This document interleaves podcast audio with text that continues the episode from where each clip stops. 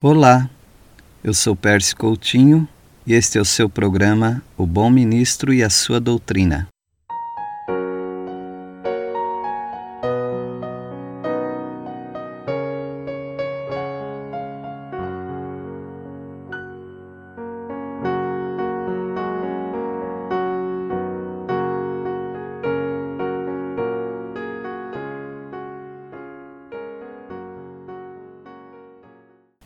Chegamos no capítulo 12 de Jó.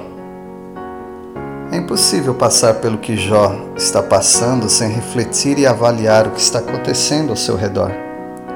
Ele nem mais considera os seus amigos, dizendo que são o povo, ou seja, uma plebe despreparada para compreender Deus e os seus caminhos.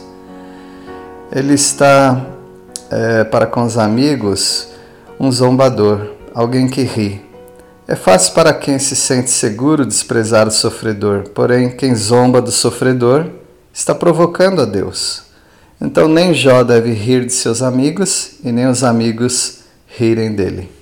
Portanto, nós devemos uh, nos preparar para as durezas da vida, para que não sejamos pessoas irritadiças a ponto de excluirmos os outros porque nós pensamos ser melhores do que eles. Ah, nesse texto também nós aprendemos com a natureza. A natureza tem muito a nos ensinar. Em primeiro lugar, a natureza não contesta nada.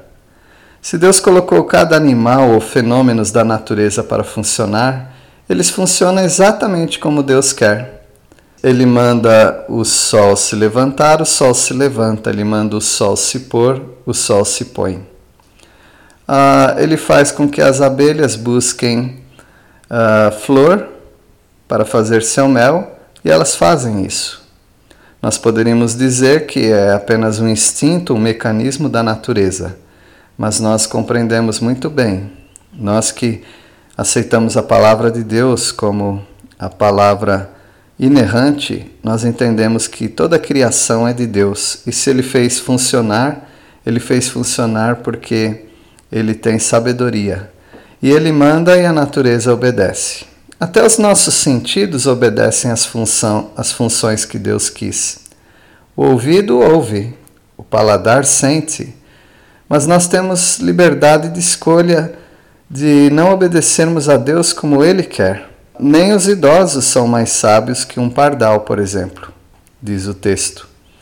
Nós podemos entender que a natureza e os fenômenos da natureza obedecem. Os animais, eles andam por, por aquilo que nós chamamos de instinto, mas é algo que Deus colocou dentro deles. Eles estão obedecendo a essas necessidades e nós podemos também obedecer a Deus. No entanto, ah, muitas vezes nós somos desobedientes.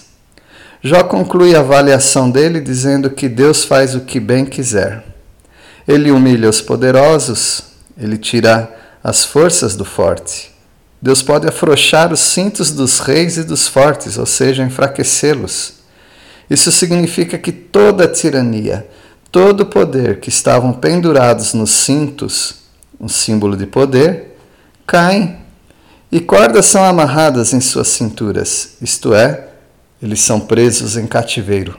Com isso, Jó está avaliando a sua própria situação e mostrando aos amigos que nem tudo tem explicação lógica. Hoje podemos não entender o que acontece conosco, mas um dia ele revelará por que fez isto. Então, o capítulo 12 de Jó nos mostra algo muito importante, uh, ou várias coisas importantes. Primeiro, que nós não devemos desprezar as pessoas. Mesmo que as pessoas estão sendo injustas para conosco, nós não devemos nos colocar acima delas, no sentido de zombar delas, no sentido de desprezá-las.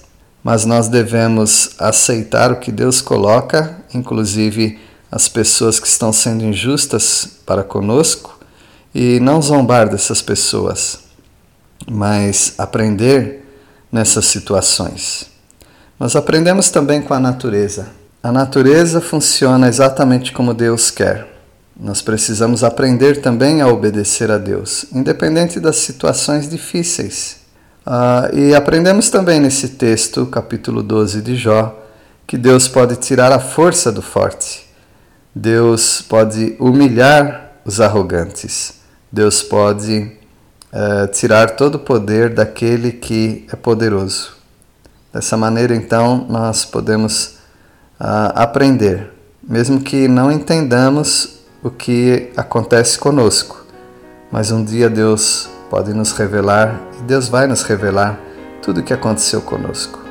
Deus abençoe sua vida, que você passe a ser uma pessoa menos irritadiça para com as injustiças, que você obedeça assim como a natureza obedece e que você confie totalmente no Senhor, que é aquele que coloca e tira pessoas de situações e lugares.